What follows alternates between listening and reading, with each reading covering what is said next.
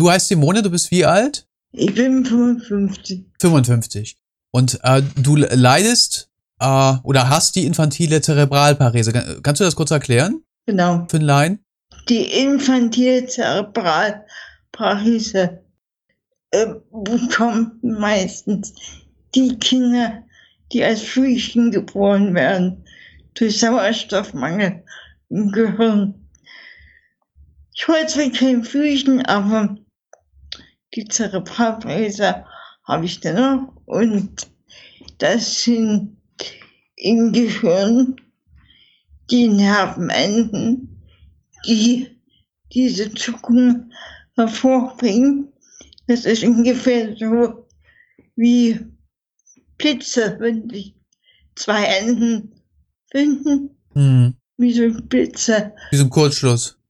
Ja, wie so ein Kurzschuss, der praktisch die, den Arm oder was man eben hat, Beine, Arme oder auf den ganzen Körper mit allen Gliedmaßen und sogar die Sprache mit beeinflussen kann. Hm. Bei mir hat es eben auch die Sprache mit beeinflusst, so dass halt die Arme und Beine zucken, wenn ich aufgeregt bin, wenn ich mich freue, wenn irgendwas Spannendes ist. Hm. Genau, das geht schon mein ganzes Leben. Aber als Kind und Jugendlicher hatte ich es viel, viel schlimmer als jetzt. War es denn auch schon von Geburt an? Also, also direkt als du geboren worden bist, hat Das man da schon irgendwas? Ja, ja, also ich hatte es von Geburt an. Ja. Man hat es aber erst nach anderthalb Jahren festgestellt. Okay, okay. Weil weil man einfach nicht wusste, was es ist, wahrscheinlich. Naja, es gab damals in der Zeit noch nicht solche Kinderärzte wie jetzt, die darauf spezialisiert waren. Hm. Und da ich aus Görlitz komme, das ist eine kleine Stadt, die östlichste Stadt von Deutschland, Grenzstadt zu Polen, gab es damals dort nicht so viele Ärzte. Hm. Und wir kamen nach anderthalb Jahren endlich mal an einen vernünftigen Kinderarzt, der einige Tests gemacht hat und Gehirnwasser mir entzogen hat und auf Toxoplasmose getestet hatte, was sie damals dachten. Ähm, und dann merkte er aber, dass ich eine Spastikerin bin. Und wir mussten dann später in Dresden in die Uniklinik fahren, erst mit dem Zug. Dann hat uns mein Opa mit dem Auto gefahren, weil ich sehr spastisch wurde. Und je größer ich wurde, umso schlimmer wurde es. Wir mussten praktisch oft im Monat nach Dresden, um Logopädie, Physiotherapie, Spieltherapie, alles Therapien, die es in Görlitz nicht gab, mussten wir in Dresden praktisch holen, Hm. sodass wir dann Anfang der 70er Jahre beschließen mussten, nach Dresden zu ziehen. Weil da die medizinische Versorgung besser war, oder? Genau. Ja. Weil Okay. es die Therapien gab, die es heute in Gölz noch nicht gibt. Hm. Hm. Welche, welche Therapien hast du denn bekommen?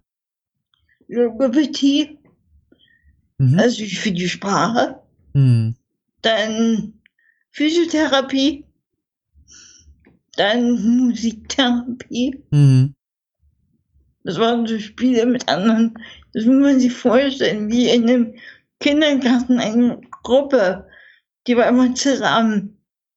Bei Musiktherapie war man in einer Gruppe bei Spieltherapie, wo man herausfand, was die Kinder alles können mit ihrer Spastik. Weil ja viele Kinder verschiedene Spastiken hatten, ist er nicht ein Spastiker wie der andere. Hm. Und da waren wir praktisch wie eine Kindergartengruppe zusammen und haben vieles zusammen gemacht. Und dann gab es noch das, die Unterwassertherapie. Äh, welche Therapie? Unterwassertherapie. Unterwassertherapie. Ja, beim, bei der Physiotherapie ist das ja so, dass du die Sehnen und Und das Mhm. tut weh. Hm. Richtig dolle weh, wenn man richtig verspannt ist. Hm. Geht man aber ins Wasser und macht dieselben Übungen, dann ist es angenehm. Und so war ich sehr viel lieber im Wasser und habe das immer ausgekostet, die ganze Zeit, die ich drin bleiben konnte. Hm. Und ja, das hat mir echt gut getan. Hm. Ja. War das Schule bzw. Kindergarten ähm, gemischt mit, mit äh, Gesunden? Nein, das war nur Behinderte. Hm.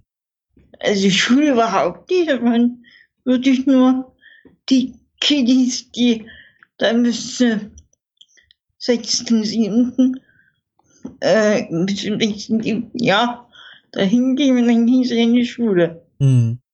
Die meisten gingen ja in die Körperbehindertenschule hier in Dresden, die aber damals noch nicht so ausgebaut war wie heute. Hm. Damals durch meine Behinderung konnte ich nicht dahin gehen, weil ich mich überhaupt nicht selbst betun konnte. Was aber die meisten anderen halt konnten. Hm. Ich habe da praktisch Hausunterricht bekommen. Das waren, das waren Lehrer von der Körperbehindertenschule, zu der ich bis zu meinem, bis zu meiner fünften Klasse dazugehörte. Dann sind wir umgezogen und da war der Weg den Jahren zu weit. Hm. Also musste eine andere Lehrerin gefunden werden. Und zwar eine Lehrerin, die nicht mehr vor der Klasse stehen konnte, weil sie ähm, mit dem Herzen hatte. Und sie hatte mich dann beschult und noch ein anderes Mädchen, aber wir waren nicht zusammen. Wie, wie, wie ist es mit deinen Eltern gewesen? Inwieweit mussten die sich da unterstützen? Na, meine Mutter musste alles machen. Ah. Die hatte, also die hat hier im Beruf an den Nagel gehangen und hat sich nur um 24 Stunden um mich gekümmert. Hm. Und das nach, nach zehn Jahren ging sie dann mal ein paar Stunden arbeiten. Aber ja, meist, meistens von ganz früh bis ungefähr um acht, weil ich dann ja fertig gemacht werden musste, wenn dann die Schule losging. Hm. Also der Hausunterricht. Gab es denn auch noch Geschwister? Oder gibt's Nein. Geschwister? Eine. Äh, Und dein Vati?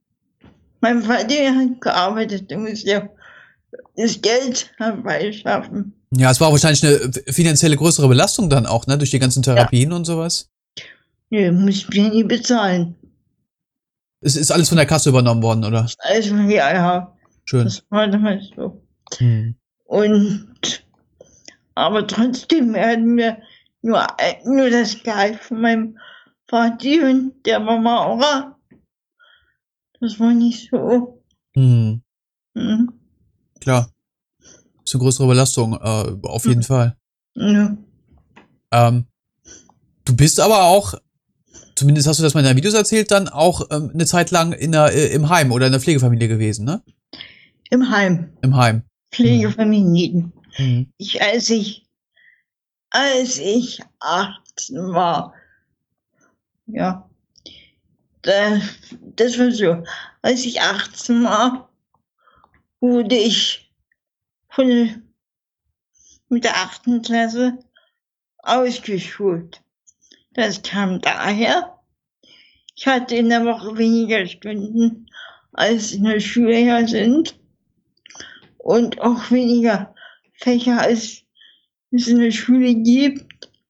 Dafür hatte ich anderthalb Schuljahre für ein Schuljahr, also eineinhalb Jahre für ein Schuljahr, so dass sie das hinzog. Und damals der DDR war es dann so, dass man mit 18 ausgeschult wird, egal wie gut man war. Mhm. Also ich hätte noch das Abitur schaffen können, es wäre kein Thema gewesen, aber mit 18 war es vorbei. Mhm. Und dann hat man überlegt, ja, was mache ich denn nun? Ich konnte keine Leistungsarbeit machen. Ich konnte ja nicht mal mit der Hand schreiben, das hätte ich mal gekonnt. Ist aber die Grippe, die sich dann als Meningitis herausgestellt hat, und nicht die geworden. Ah, das auch noch. Und andere Fähigkeiten, wie allein essen, allein trinken. Ja, das war jetzt verloren gegangen und so konnte ich zu der Zeit nichts machen, außer halt lesen. Und da dachte man, okay, damals in den Büchereien war es so, dass hinten in den, auf der letzten Seite der Bücher ein kleiner Zettel war, wo der Inhalt des Buches stand.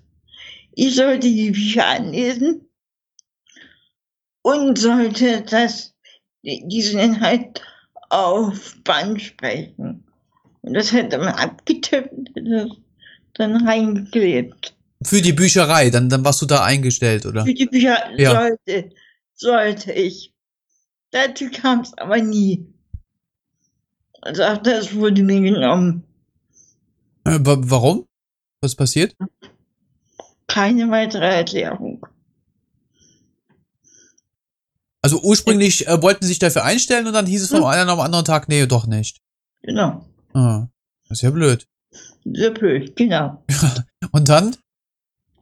Äh, dann knapp Jahre später kam eine für, das hieß damals Fürsorgerin, jetzt würde man Sozialarbeiterin dazu mhm. sagen, die hat schon vorher bei uns öfters geklingelt und uns gesagt, was man so ähm, für Dinge ordnen konnte, was für, wofür man noch Geld bekommen konnte und so weiter.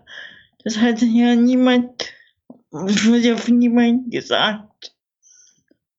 Und diese Fürsorgerin hatte mit meinen Eltern ein längeres Gespräch. Ich habe nicht gewusst, worum es ging. Du warst ja gar nicht mit dabei bei dem Gespräch? Ich war gar nicht mit dabei, nein. Sie wollte erst mit meinen Eltern reden. Hm. Ja, aber irgendwie hatte ich das Gefühl, dass es mich schon ziemlich treffen sollte, weil meine Eltern waren ziemlich geknickt, als sie ging. Und es sollte noch einige Zeit dauern, als ich erfuhr, um was es ging. Und zwar hatte bei uns in Dresden, aber am anderen Ende von Dresden, als meine Eltern nicht wohnten, ein Pflegeheim, eine ganz bestimmte Station aufgebaut. Und zwar waren dort nur junge Rollstuhlfahrer also nicht mit Alten gemischt. Und ich nicht im alten Bereich, sondern nur junge Rollstuhlfahrer, mhm. von denen ich sogar ein paar kannte. Noch von meiner äh, Therapie her, wo ich ja am Anfang in die Uniklinik musste. Ja, und fünf später noch. Ja, und da habe ich mir das angeguckt, meine Eltern mir das erzählt, meinten, wenn es nicht klappt, kannst auch zurückkommen, das Zimmer bleibt dir immer. Aber ich habe gesagt, nee, ich möchte mir das ansehen und dann entscheiden. Und das habe ich getan. Ich war nie vorher von meinen Eltern getrennt. Niemals. Aber es hat mich nicht ich hatte kein Heimweh und nichts. Hm. Ich habe es angesehen und ungefähr ein, zwei Monate später bin ich da eingezogen. Das war ja im Juli 1984. Genau. Waren dort auch Betreuer?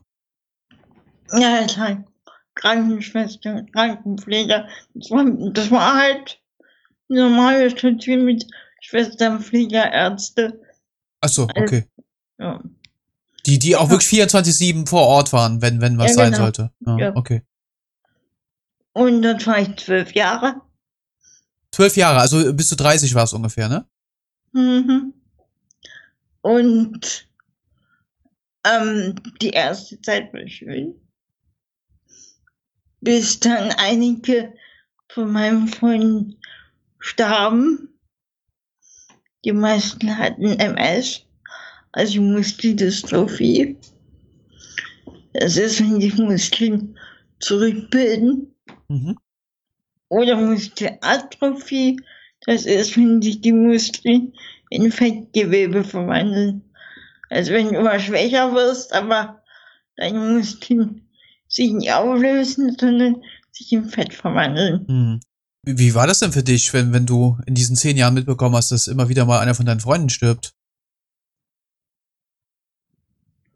Ja, das war allen vorher klar. Also wir, wir wahrscheinlich sind wir da ziemlich locker damit umgegangen. Und auch die es betraf, die wussten halt, dass sie irgendwann sterben müssen, dass sie nie alt werden. Das, ich denke, das war vielen schon Jahre vorher klar, Hm. dass das kommt. Ja, für mich war es natürlich traurig. Ich war vor einigen ähm, Beerdigungen mit dabei. Es war schon nicht gerade schön. Hm. Klar. Die wurden, dann- die wurden dann höchstens 3, 4, 25. Dann, ja. Sagt man bei einer infantilen Zerebralparese ähm, auch eine reduzierte äh, Lebenserwartung zu, oder? Eigentlich nicht, nein. Okay. Könnte aber mit mir anders sein. Warum? Weil ich selbst schuld bin, dass ich jetzt eine Maske nehmen muss zum Schlafen. Was musst du nehmen zum Schlafen? Eine, eine Maske. Eine Maske, so eine Schlafmaske, ne? Nein, nein, nein. Die einer Maschine, die, Ja, ja. die meine, die meine Lunge beim Atmen unterstützt. Hm. Hm. So ein CPAP-Gerät, ne? Und zwar deshalb, weil ich 2009 nicht ins Krankenhaus wollte. Ich habe mich regelrecht davon gesträubt, meinen den Krankenschwestern und Pflegern alles zu erklären, wie man mich zu handeln hat. Hm. Dabei war ich schon so krank. Also erst hieß es eine Erkältung, die Erkältung wurde schlimmer, zu Grippe. Und dann zur Bronchitis. Und als ich dann im Krankenhaus war und ins künstliche Koma gelegt wurde, als man mich fragte, ob ich leben oder sterben wollte, weil ich nicht ins künstliche Koma wollte, und ich dann nur sagen, sagte leben, äh, dann lag ich im künstlichen Koma anderthalb Wochen. Und seitdem ist alles anders. Was hast du denn geantwortet auf die Frage des Arztes? Ob ich leben oder sterben will? Ja. Leben. Hm. Hast du dein, dein Leben jemals als nicht lebenswert empfunden? Nein, Hm. nie. Niemals. Mhm. Dann hast du zum Doktor gesagt, du willst leben und dann äh, haben sie dich mit, mit äh, voller Bandbreite der Medizin behandelt. Ja, Ah. das Problem war, ich hatte eine doppelseitige Lungenentzündung. Ja. Ist ja mit, der- mit der Spastik wahrscheinlich dann, dann äh, noch viel schlimmer, ne? Und dann funktionierte bei mir gar nichts mehr. Bitte? Dann funktionierte bei mir fast nichts mehr. Ja. Bauchspeicheldrüse war veraltert. Scheiße, ja. Ich hatte ich den Luftröhrenschnitt. Ja. Und ich wurde künstlich ernährt und, und, und. Also die ganze Bandbreite, was es alles so gibt, hatte ich. Hatte ich mir hier gerufen. Mhm. Hm. Ja, und da war ich ungefähr, ah, ich war zwei Monate in Friedrichstadt in, auf der Intensivstation. Dann kam ich nach Kreischer, auch erst nochmal auf die Intensivstation. Dort bekam ich dann meine Stimme wieder. Es gibt ja einen, also einen Sprachaufsatz, den man an dem, an dem Ende, wo, wo die, wo die Kehle ja offen ist, ne? Hm. wo dieser Schritt ist, kann man die Kanüle einsetzen und kann man sprechen. Ich wurde abgesaugt, das Geräusch habe ich heute noch im Ohr. Müssen wir den absaugen, hat jeder innerhalb von zehn Sekunden den, die ganzen Sekrete und Flüssigkeiten von der Speiseröhre und vom Bronch absaugen. Aber es darf nie mehr als zehn Sekunden sein, denn ansonsten kann es passieren, dass du nicht überlebst ganz trivial gesagt, das Absaugen hat ja auch unter anderem den Sinn, dass, dass man eben nicht erstickt, ne, an dem genau. ganzen Zeug, das sich da ansammelt. Genau. Ähm, hattest du aber, äh, wusstest du das, was es dir bringt? Oder warst du vielleicht von Angst erfüllt, dass man eben erstickt durch die Absaugung? Als ich, als ich das erste Mal munter wurde. Ja. Und abhusten wollte und es ging nicht. Ja. Verfiel ich in Panik, logisch. Ich konnte mich nie melden, ich konnte nichts sagen, ich konnte nur mir zuschnalzen.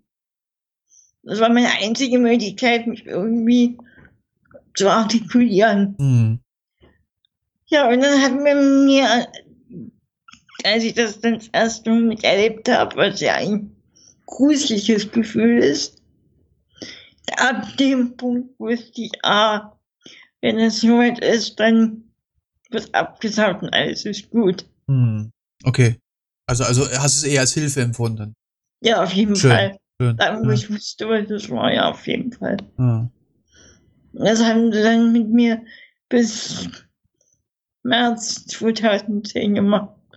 Also auch ein Kreischer noch.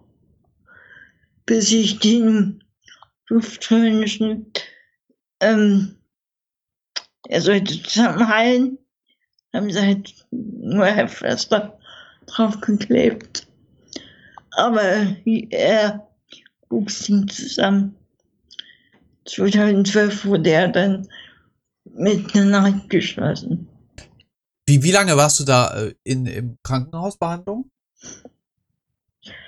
Also, insgesamt jetzt war ich fünf Monate im Krankenhaus.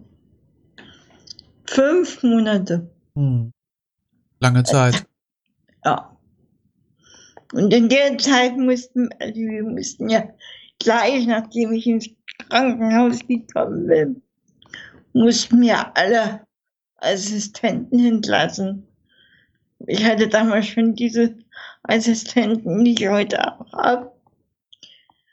Und ja, man wusste nicht, was mit mir wird ob ich überhaupt lebend aus der Sache komme und wie ich denn gestellt bin. Ob ich hier nach Hause gehen konnte ja. oder wie ich heim musste. Ja. Das waren alles Fragen, die konnte man nie beantworten. Also wurden erstmal alle entlassen, bis auf eine, die sich um meinen Kater gekümmert hat und ein bisschen um die Wohnung. Das ging ganz verwahrlost ja. Und da mussten wir so schnell wie möglich, als ich im Kreischer war und der Termin zum Entlassen näher rückte, mussten wir dann Leute finden. Aber konntest du nicht dieselben einstellen, die, die ihr vorher entlassen habt? die hatten das andere Arbeiten. Okay. Also die sind wahrscheinlich dann immer einer oder zwei Personen fest zugeteilt. Wie meinst du das? Naja, äh, du hast ja gesagt, ihr habt die Assistenten entlassen vorher. Ne? Mhm. Äh, und dann sind die bei einer anderen Person eingestellt danach? Oder? Da weiß ich nicht, ob sie ihre, ob sie ihren einen anderen Beruf gemacht haben. Die, Konntest du nicht den Wunsch äußern, dass die Personen wieder bei dir anfangen? Nee, mhm. nee, nee. Denn in der Zeit haben sie jetzt nicht mehr andere Arbeiten ah, okay. gesucht und ich glaube, es war außerdem noch ein negativer Vorfall, wo ich nicht wusste, was ich davon halten sollte. Ah. Und deswegen ging es auch nicht. Und wie gesagt, ich musste so schnell wie möglich neue finden. Hätte ich mehr Zeit gehabt, hätte ich diese oder jene gar nicht erst eingestellt. Weil am Ende passte es nicht. Äh, Simone, wie findet man die Leute? Also, also ruft man die an und äh, verabredet sich mit denen und guckt, wie es passt, oder? Also früher habe ich das so gemacht, dass ich zum Arbeitsamt gefahren bin. Ja. Rollstuhl habe mit der mit der bewussten Dame, die für die Behinderten zuständig war, mhm. fürs Arbeitgebermodell geredet, dass sie mir eine Annonce aufsetzen möchte. Mhm. Da es, da ich vier Leute brauchte, Jetzt mache ich das anders. Jetzt äh, setze ich die Annonce in eBay Kleinanzeigen ein und da findet sich auch jemand. Manchmal hat man Glück, hm. ähm, hat aber schon Pech und es ging nicht mit demjenigen oder derjenigen. Ja, ist ja auch immer eine sehr intensive Beziehung, ne? Also ich ja. bin ja auch selber Krankenpfleger, also manchmal passt es ja auch nicht und gerade in solchen Situationen, ne? Ähm, manchmal scheint es zu passen. Ja. Im Bewerbungsgespräch, aber nach ein paar Wochen. Genau, wenn es dann, wenn's dann hart auf hart kommt. Dann merkt man es fast gar nicht. Hm. Das passiert auch, ja. Äh. Oder, es, oder es gibt auch es gibt auch, es gab auch Assistenten, die einfach nicht zum Dienst erschienen. Ja.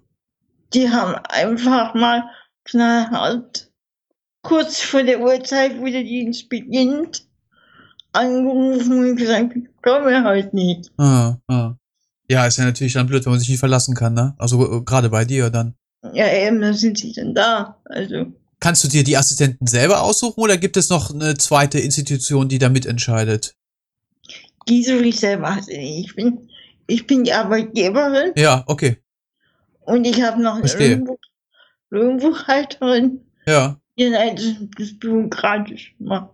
Ach so, okay. Mhm. Mhm.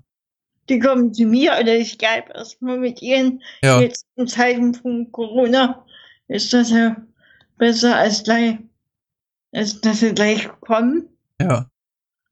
Aber wenn es dann zum Probearbeiten geht, dann ja. Müssen die pflegerisch ausgebildet sein? Nein. Nein. Können Quereinsteiger sein. Hm. Ich habe nur Quereinsteiger hier. Okay. Und was müssen die Leute bei dir machen? Oder in, in welchen Sachen müssen sie sich unterstützen? Eigentlich in allem, also alles, was das alltägliche ist. Sie müssen mich früh ausziehen, mich durchsetzen, mhm. duschen, mich wieder ins Bett legen, anziehen. Ich muss ähm, mein Notdurft Fieber machen, Fieber machen, also ist das auch noch ein Thema. Mhm.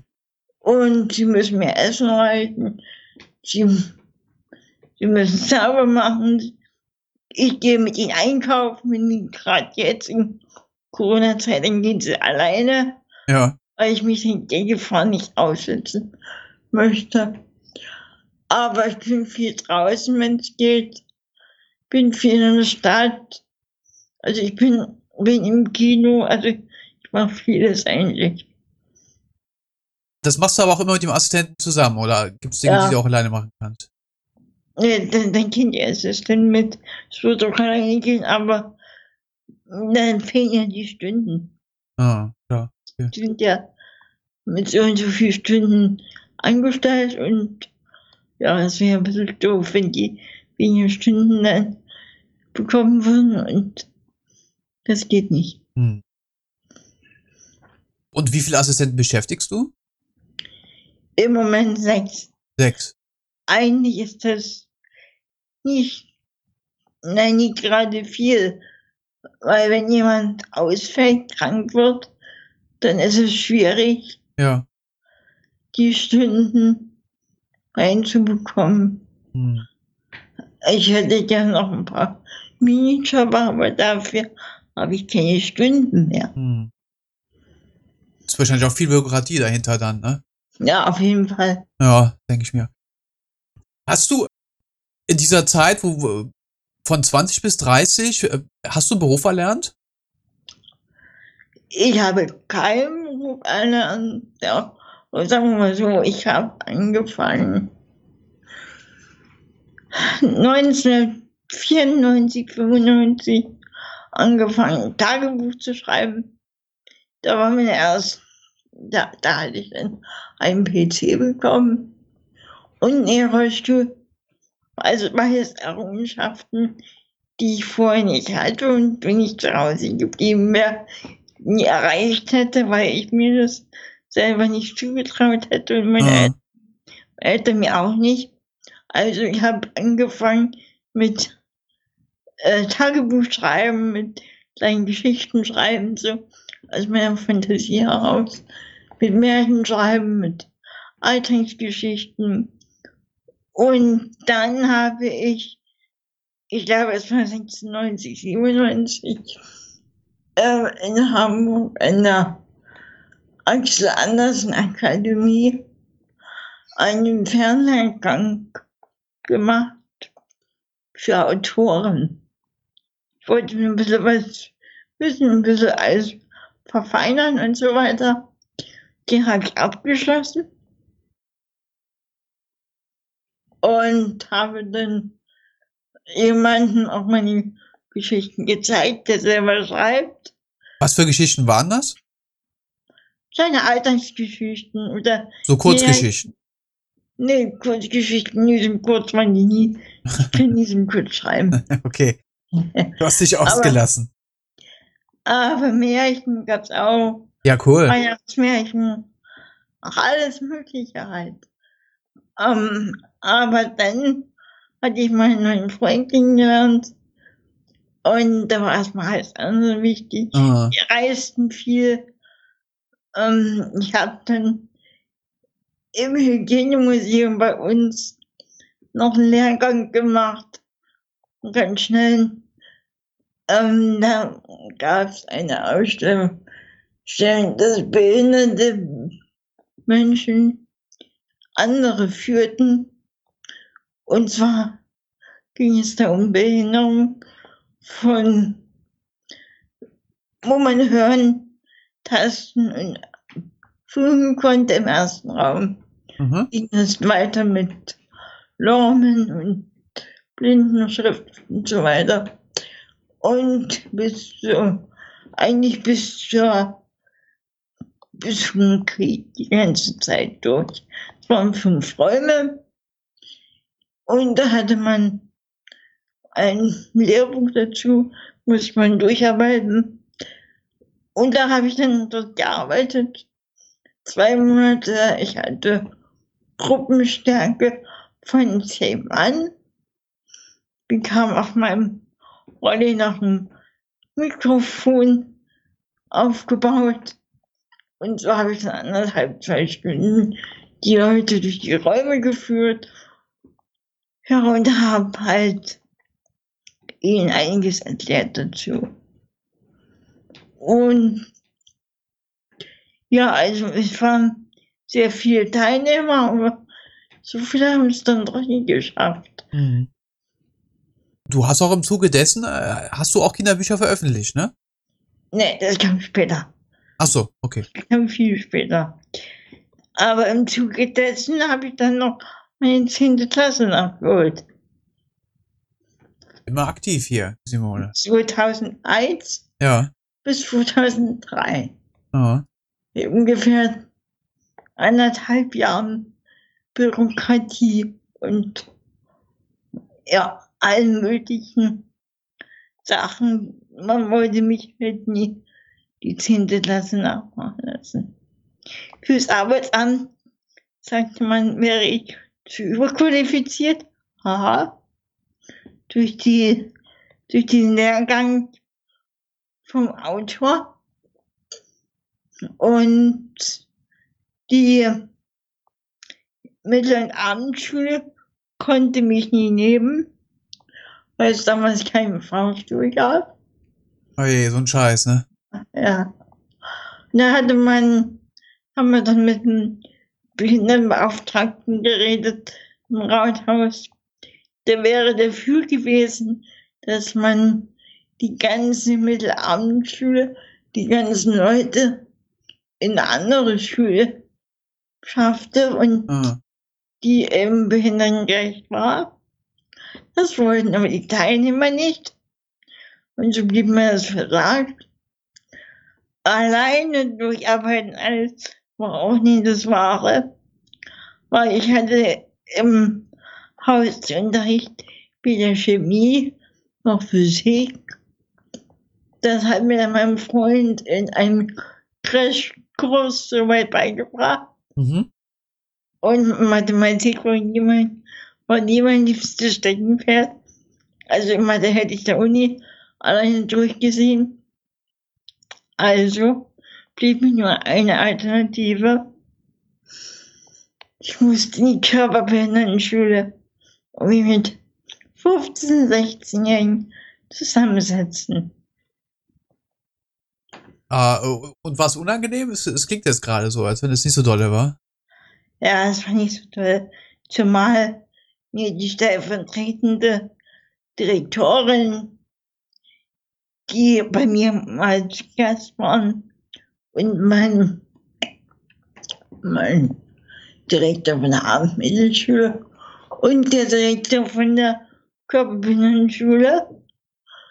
Und da meinte die stellvertretende Direktorin, die fragte mich irgendwelche speziellen Dinge, wo ich dachte, Moment mal, dann habe ich sie direkt gefragt, sagen Sie mal, wollen Sie mich nicht in Ihrer Schule sehen?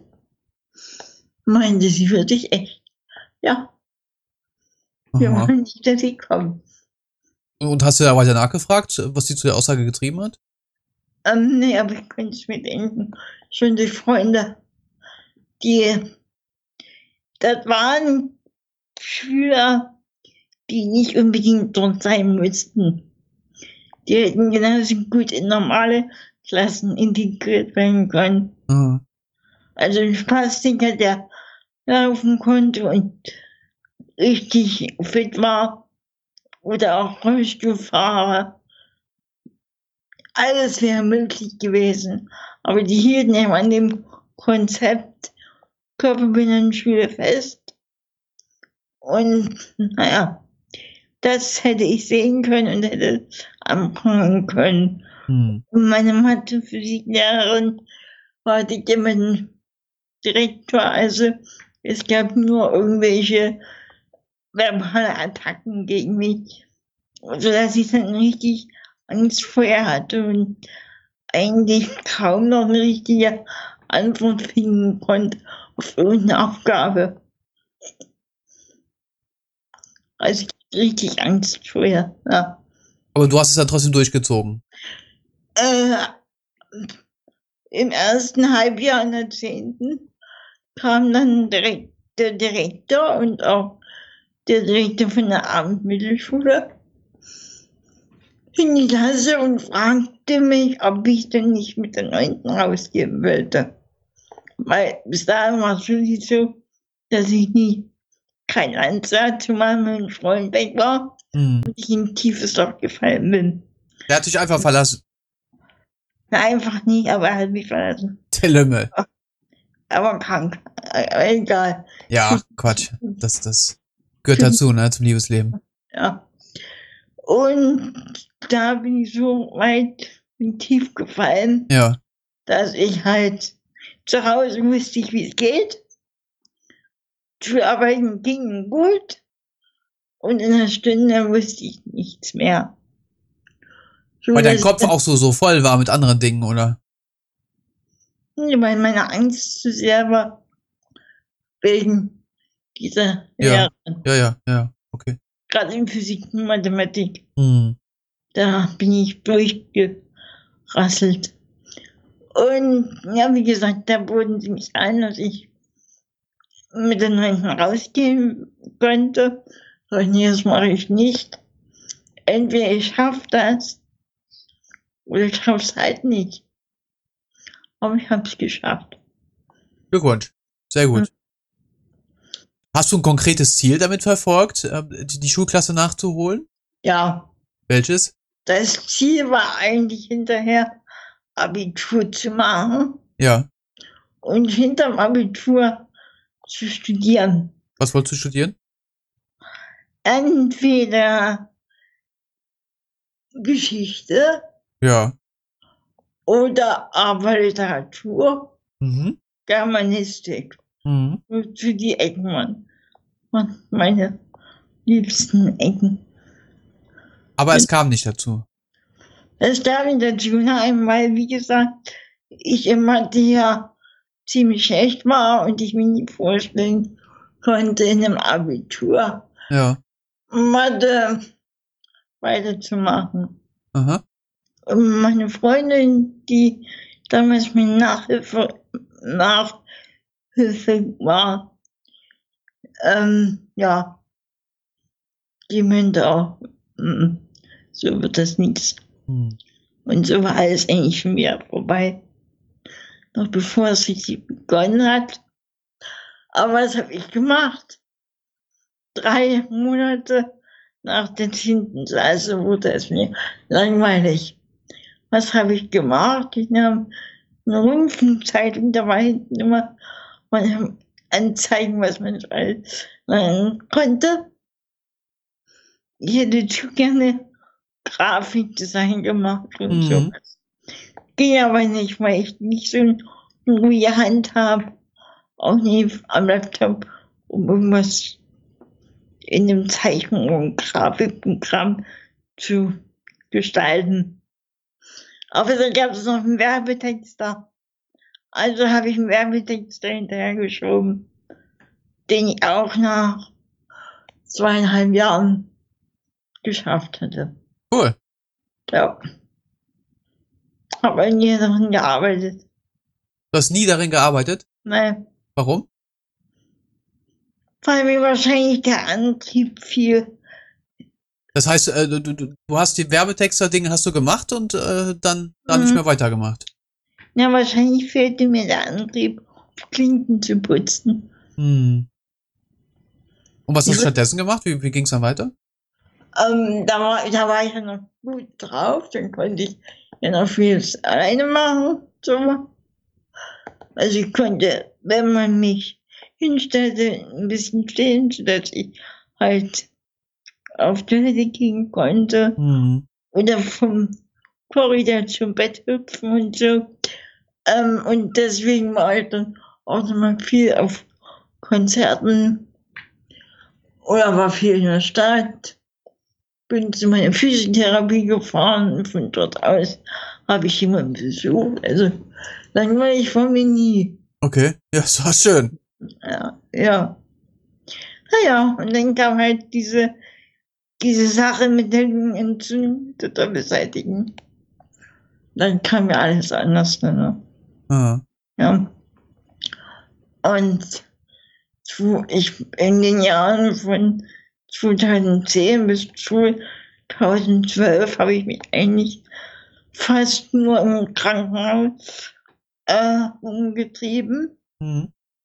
Wenn zum Beispiel meine Sauerstoffsättigung runterging oder ich irgendeinen Effekt hatte und wir meine Entzündung hatte, war ich halt wieder im Krankenhaus. Und dann sah es meistens nicht gut aus. Bin aber oft dem Tod von der Schippe gehüpft. Hm. 2012, nachdem ich anderthalb Wochen in der Uniklinik lag, die mich hier aufgepäppelt hatten, habe ich anderthalb Wochen nach Koswig, das ist eine große Lungenklinik, die, die haben sich wirklich auf Lungen spezialisiert. Dort bin ich seitdem fast jedes Jahr zur Kontrolle oder wenn ich eben einen hatte, habe ich dort halt Hilfe bekommen. Hm. Ja, ich war jetzt seit fast zwei Jahren nicht mehr.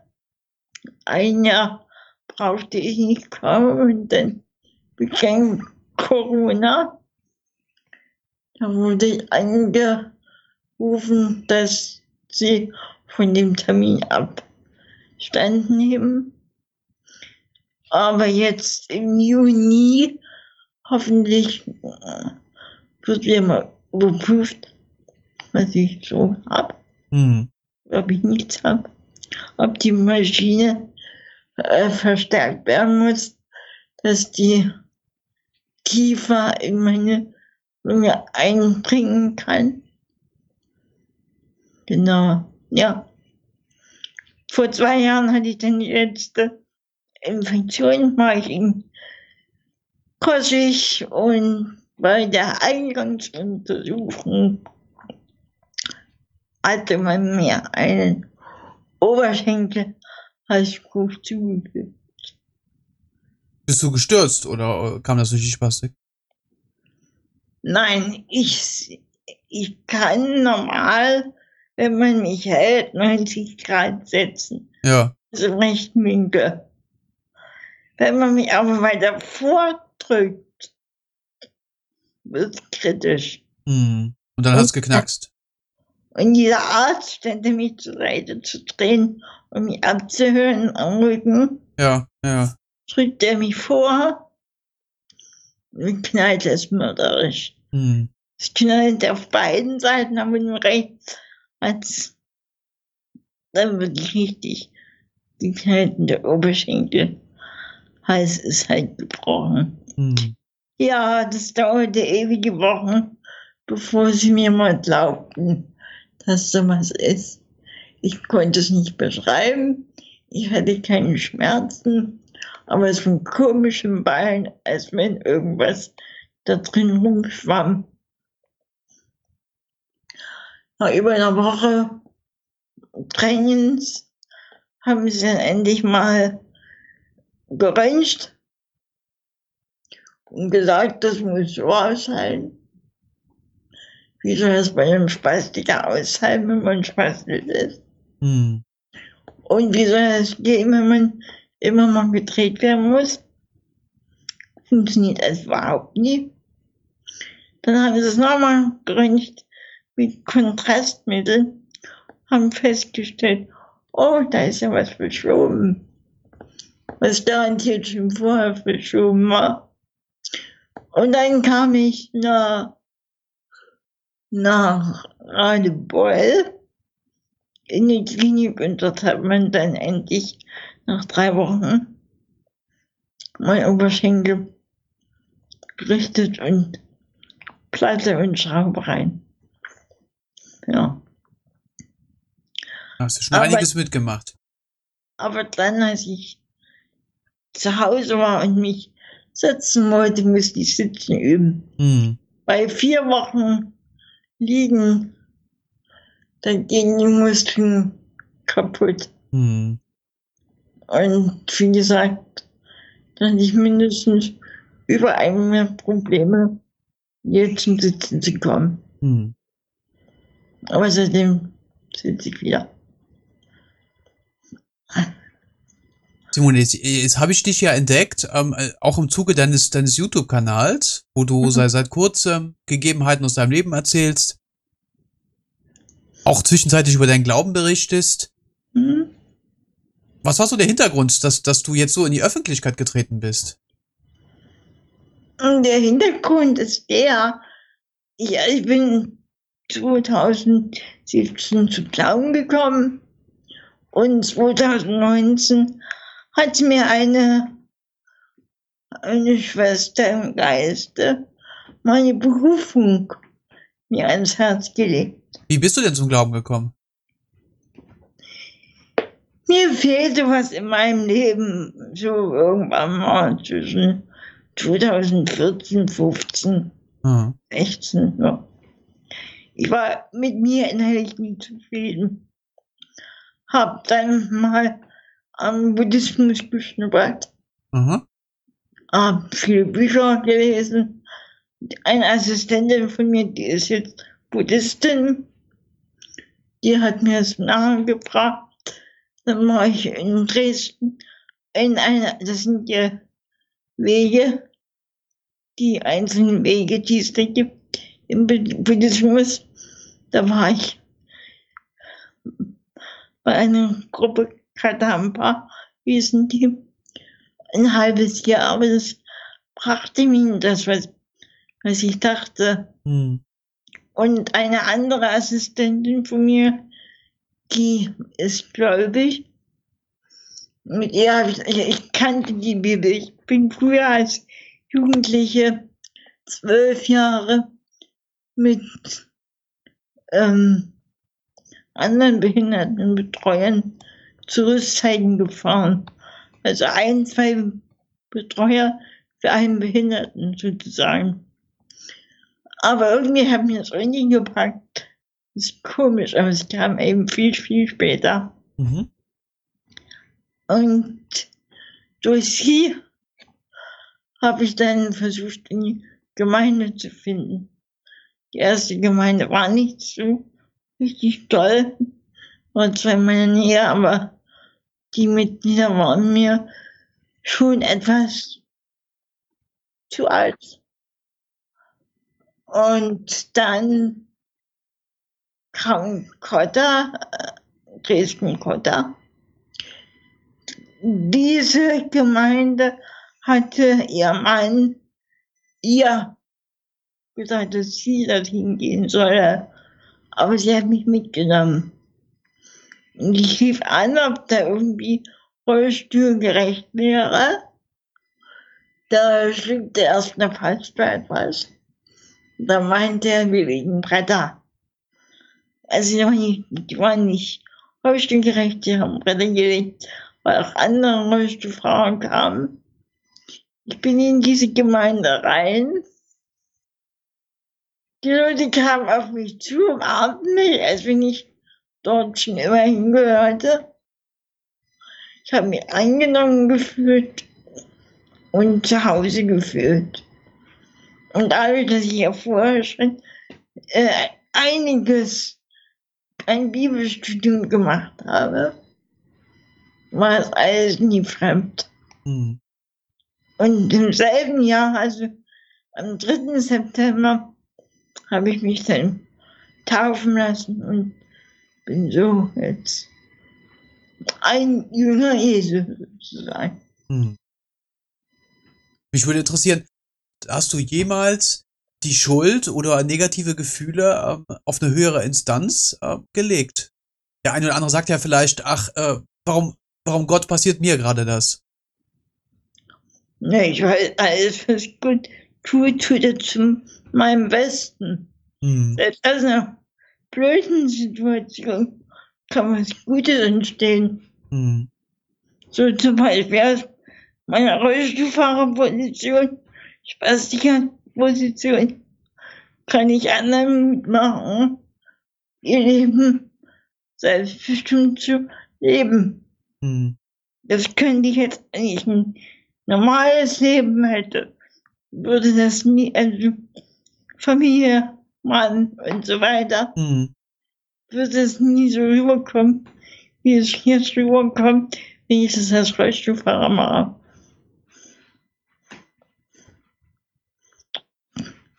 Beispiel. Und durch den Glauben bist du dann ähm, in die Richtung gegangen, dass du das Gefühl hattest, du musst anderen deine Geschichte erzählen, oder? Naja, nee. Vor zwei Jahren im Mai hat mich meine, hat meine Freundin mir gesagt, dass ich berufen worden sei zum Predigen. Mhm. Das ist aber keine richtige Predigt, jetzt noch nicht. Wird vielleicht irgendwann mal so weit kommen, weiß ich. Es ist ja jetzt, jetzt ein eher, naja, wie nennt man Lebensberatung? Wie kann man das nennen? Hm. Coaching. Ja, es gibt Lebensberatung, klar. Mhm. Und einen Vortrag hatte ich ja schon gemacht. Jahr im September. Ich hatte davor schon angefangen, Institutionen anzuschreiben. Und auch wegen Unterstützung jeglicher Hinsicht kam nie was zurück. Hm. Was Positives.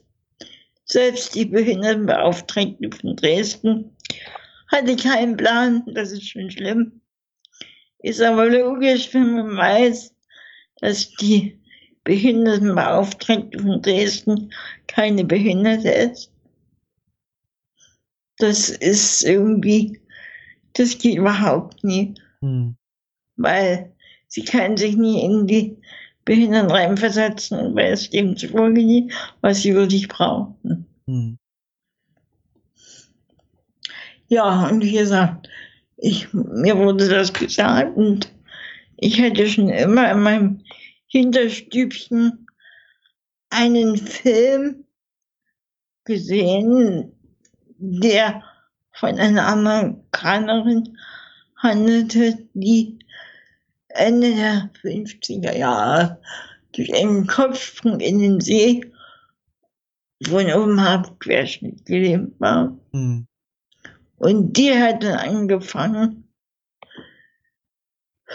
äh, behinderten, nicht behinderten Menschen von ihrem Leben zu erzählen, von Gott zu erzählen und was wir aus dem, dass wir aus dem Leben was machen sollten. Hat auch verschiedene Vereine gegründet, Bücher geschrieben, ja, malt mit dem Mund. Hm. Genau, habe ich schon damals, da war ich vielleicht 20, so beeindruckt, dass mir die nicht mehr aus dem Kopf gegangen ist. Und vor ein, vor ein, zwei Jahren kam mir dann noch ein anderer Rollstuhlfahrer auf dem Bildschirm, wortwörtlich. Der hat weder Arme noch Beine und der macht dasselbe. Es wäre reißt rum, erzählt von sich, erzählt von seiner Geschichte, pflicht Gott mit ein. Ja, genau. Das sind so meine Vorbilder. Du hast im einen deiner Videos gesagt, dass, dass du die Videos auch dazu nutzen möchtest, anderen Leuten Mut zu machen. Mhm. Bist du oder, oder in welchen Situationen warst du mutlos? Und bist es ja, jetzt Mut. nicht mehr? Ja, mutlos war ich natürlich, als ich ins Kummer versetzt wurde. Mutlos war ich, als ich aus dem Kummer erwachte und nicht ging mehr. Mutlos war ich bis, also von 2009 Dezember, äh, November bis zum Beispiel äh, Mitte November 2012, wo ich, wo es mir so schlecht ging, dass dass selbst auf der Straße für die Assistenten Rollstuhl fahren konnten, weil ich so spastisch war, mhm. dass ich nicht mal meinen E-Rollstuhl ähm, selber ordentlich über die Straße gekriegt oder über den Bürgersteig bekam. Mhm. Da war ich schon unmutlos. Obwohl ich nie aufgegeben habe. Ich habe immer weiter gekämpft. Und wenn du es wenn du es jetzt bist in Kombination mit deinem Glauben, ähm, welcher Satz gibt, gibt dir da die Kraft? Welcher Satz? Mhm. Oder, oder welcher Gedanke? Na, jetzt zum Beispiel in der Corona-Zeit ja. denke ich mir, dass selbst wenn die Medizin an ihren Grenzen stößt. Hm. Jesus mein Heiler ist. Mhm. mein Heiler und Arzt. Und so habe ich nie, nie die Panik, die andere haben. Äh, wovor Panik? Vor Erkrankung, ich oder? ich habe nie die Panik von der, vor der Erkrankung an Corona wie hm. andere, obwohl ich weiß, dass es sein kann, durch meine Vorgeschichte, dass ich nie wieder rauskomme hm. aus der Krankheit. Aber dann ist es halt so. Hm. Aber ich habe jetzt nie, also wenn ich den Glauben nicht hätte, würde ich wahrscheinlich wie so viele auch Panik schieben und an diese, an diese Verschwörertheorien glauben. Aber das mache ich nicht. Dazu ist zum Beispiel der Glaube gut. Was ist dafür gut? Eben der Glaube und ja. Mhm. Und die Geschwister, die ja dann auch mit involviert sind, die ich oft über Skype sehe, wenn man schon so nie sehen kann.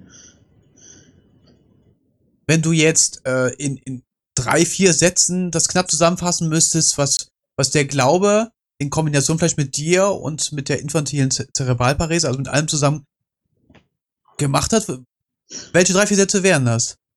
Also, was ist so die absolute Quintessenz von dem Ganzen? Durch den Glauben habe ich den Mut gefunden, Leuten oder Menschen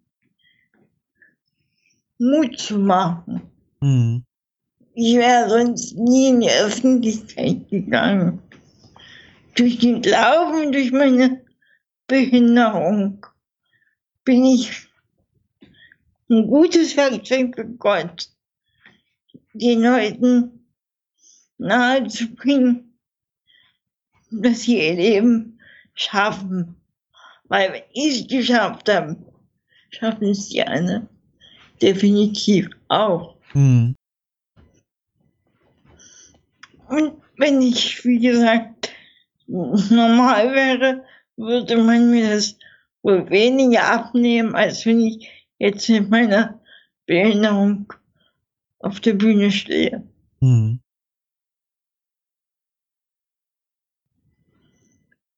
Stützt du deine Aussage ähm, oder die Aussagen ähm, einzig und allein auf den Glauben? Also, also was würdest du sagen, äh, wenn jetzt eine Person nicht ansprechen würde, die mutlos wäre, die eben alles andere als gläubig ist? Die wird ja wahrscheinlich auch auf, auf solche Argumente gar nicht eingehen, oder?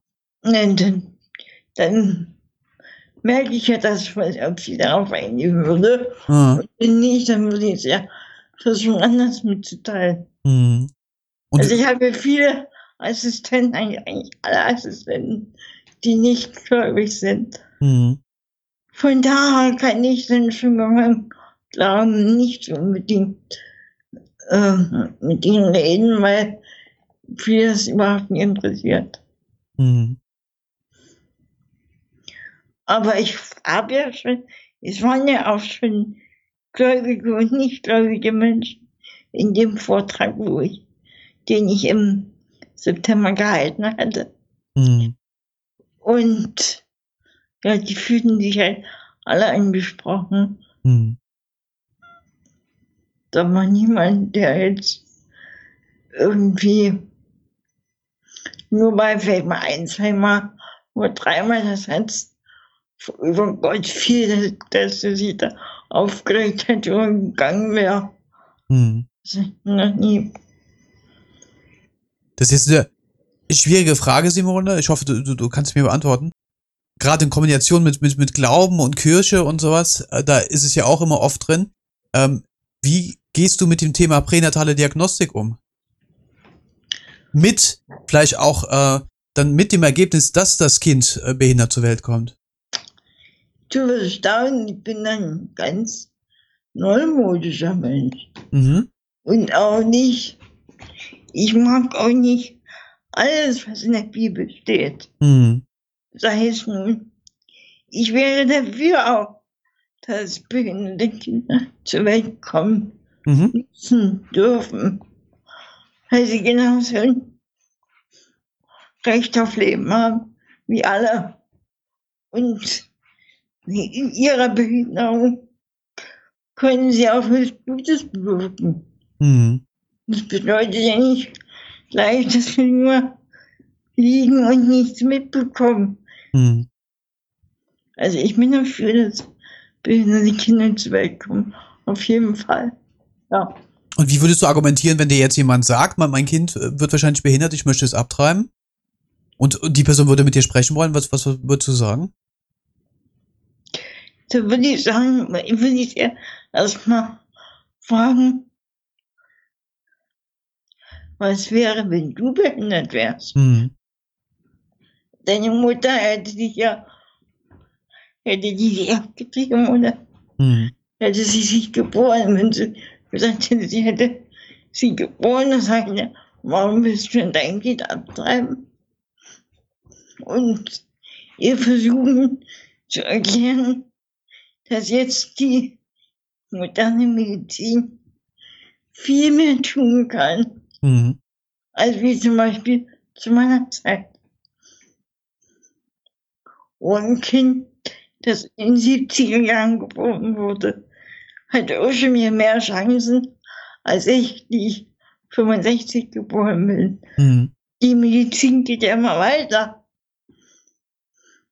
Es gibt ja immer mehr Durchbrüche mhm. bei vielen Behinderungen. Mhm. Also es gibt meines Erachtens keinen Grund, kein behindertes Kind zu bekommen. Mhm. Andere Frage. Wie, wie empfindest du Ableismus? Kannst du mir schon mal erzählen, was du willst? Meinst? Also die genaue Definition habe ich ja auch nicht im Kopf, aber äh, grob gesagt, dass man äh, Menschen, die behindert sind, ähm, gewisse Eigenschaften abschreibt. Ne? Dass man sagt, äh, der, der äh, in deinem Falle, der kann jetzt nichts lernen, äh, weil er äh, weil er in Intelligenz eingeschränkt ist oder sonstiges. Pass auf. Ganz einfach auf den Punkt gebracht.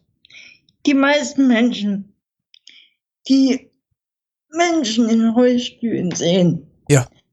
die Spastiker sind zum Beispiel, so wie ich, ja. die sich ab und zu bewegen, dem wird erstmal besprochen, dass sie überhaupt nicht intelligent sein können. Ja. Also, körperbehindert geistig behindert. Das hat sich noch nicht in all den Jahrzehnten nicht ein bisschen geändert. Nee, ist immer noch gleich. Und deshalb muss ich auch da raus. Und ja. die finden das verklickern, dass dem nicht so ist. Deswegen hatte ich auch in, im St. Benno Gymnasium in Dresden einen Vortrag, der durch Corona wegfiel bei 15-jährigen Teenies. Und das wäre genau die Zielgruppe gewesen, die das auch wissen müssen.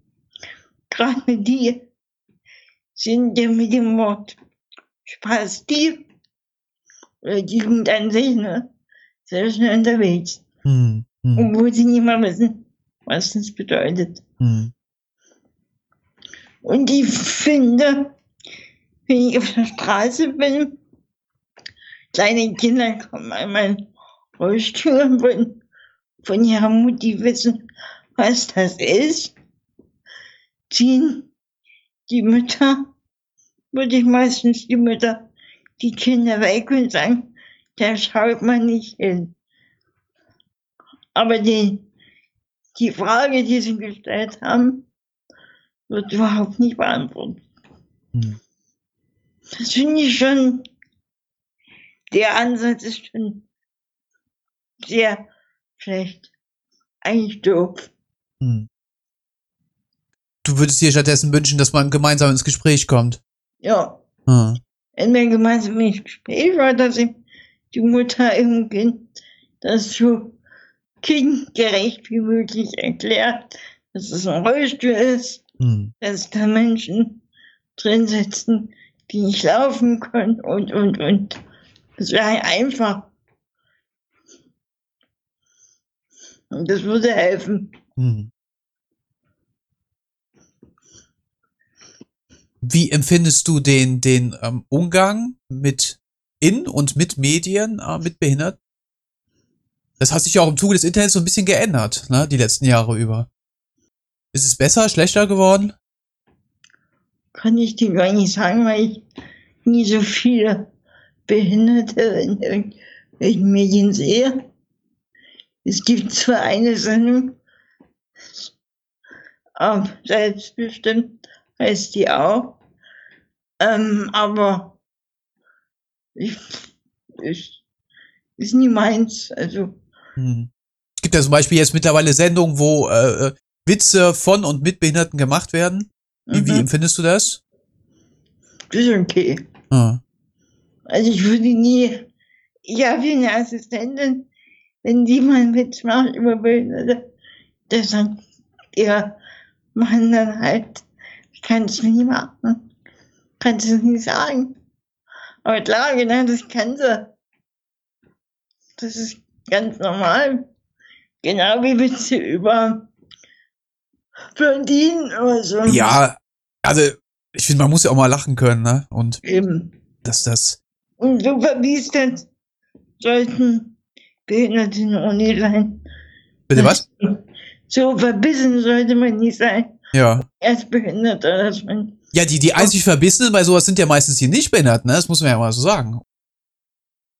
Hm, ja. Naja, dann müssen die auch irgendwie aufgeschlossen sein. Mhm. Keine Ahnung. Wie. Mhm. Wenn man nie ins Gespräch kommt, kann man es nie sagen. Ja, dafür machen wir das ja auch hier, ne? Ja. Genau. Kann ich dich noch was fragen oder oder? Ja. In den letzten Jahren habe ich auch immer mehr Berichte gesehen über äh, Sexualtherapeuten äh, bei Behinderten. Wie ist da so deine Meinung dazu? Wer es möchte, warum nicht? Ah. Da gibt es ja dann auch kritische Stimmen, die sagen, dass das wäre äh, bescheuert oder derjenige würde es nicht wollen oder sonstiges. Ich denke mal, dass man will immer mal gehalten und angefasst werden und hm. zärtlich mit, miteinander umgegangen werden. Hm. Das, ist, das hat jetzt nichts zu tun, ob man behindert und nicht behindert ist. Ja, aber das ist ja genau das, was wir gerade meinten, so mit Ableismus. Man schreibt den Behinderten ja auch äh, mitunter vielleicht auch zu, dass, dass die es nicht brauchen oder nicht wollen, weißt du? Das ist Quatsch. Ja, ja, absolut. Mhm. Ja. Die wollen es genauso wie die anderen Menschen. Ja. Nun können es manche vielleicht nicht äußern. Ja, ja. ja. Aber der Wunsch wird dann schon da sein. Ja, Mensch, Simone. Mhm. Da haben wir aber jetzt hier in, kurzen, aber doch intensiven, glaube ich, Abriss äh, über dein Leben gemacht. Gibt, gibt es irgendwas, wo du sagen möchtest, also das, das muss auf jeden Fall noch raus, das will ich noch an, in Worte an euch richten? Ich muss nach Hause, ich will gerade. Ja, vielleicht, vielleicht dieser Aufruf. Ja, sag an welchen Aufruf. Wenn jemand mein kleines Unternehmen mit größer oder groß machen möchte. Dein YouTube-Kanal und Instagram-Kanal meinst du? Ja, aber YouTube oder auch damit Vorträgen. Ja. Die halten werde. Dann möge er sich doch mal bei dir und bei mir melden. Ja, ja, äh, ich verlinke natürlich alles unten. Also, also jeder, der das jetzt sieht und hört, äh, der wird das in der Videobeschreibung auch finden. Sehr schön. Auch an Sponsoren und Mentoren, alles, was es gibt. Dann bitte melden. Ich würde mich freuen. Dann würdest du dir wünschen, dass sie ähm, mit dir gemeinsam Projekte gestalten, oder? Ja, mein Projekt weiterarbeiten. Ah. Und mich auch gleich mit Geld unterstützen, ja. da ich ja nur ein ganz minimales Budget habe. durch Sozialhilfeempfänger hm. ist das nicht so breit. Ja, also kann man es sagen, hm? dass ich halt mehr machen kann und vielleicht auch mal später, wenn es wirklich besser läuft, dann mal richtig mit Kamera und vernünftigen Geräten ja. YouTube-Kanal mit aufbauen, ausbauen kann. Ja, hoffen wir mal auf das Beste, ne, Simone? Aber genau. zusammengefasst muss ich sagen, äh, vielen, vielen Dank, dass du, dass du dir die Zeit genommen hast, ein bisschen was über dein Leben zu erzählen. Das war natürlich nicht alles, aber man kann ja das auch nicht in der Zeit reinquetschen. Und ich fand es wirklich sehr, sehr interessant. Es hat mir eine Menge Freude gemacht. Und äh, ich danke dir ganz herzlich für die Zeit, die du dir genommen hast.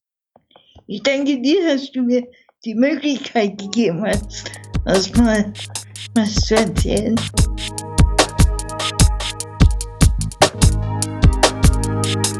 Talk about you.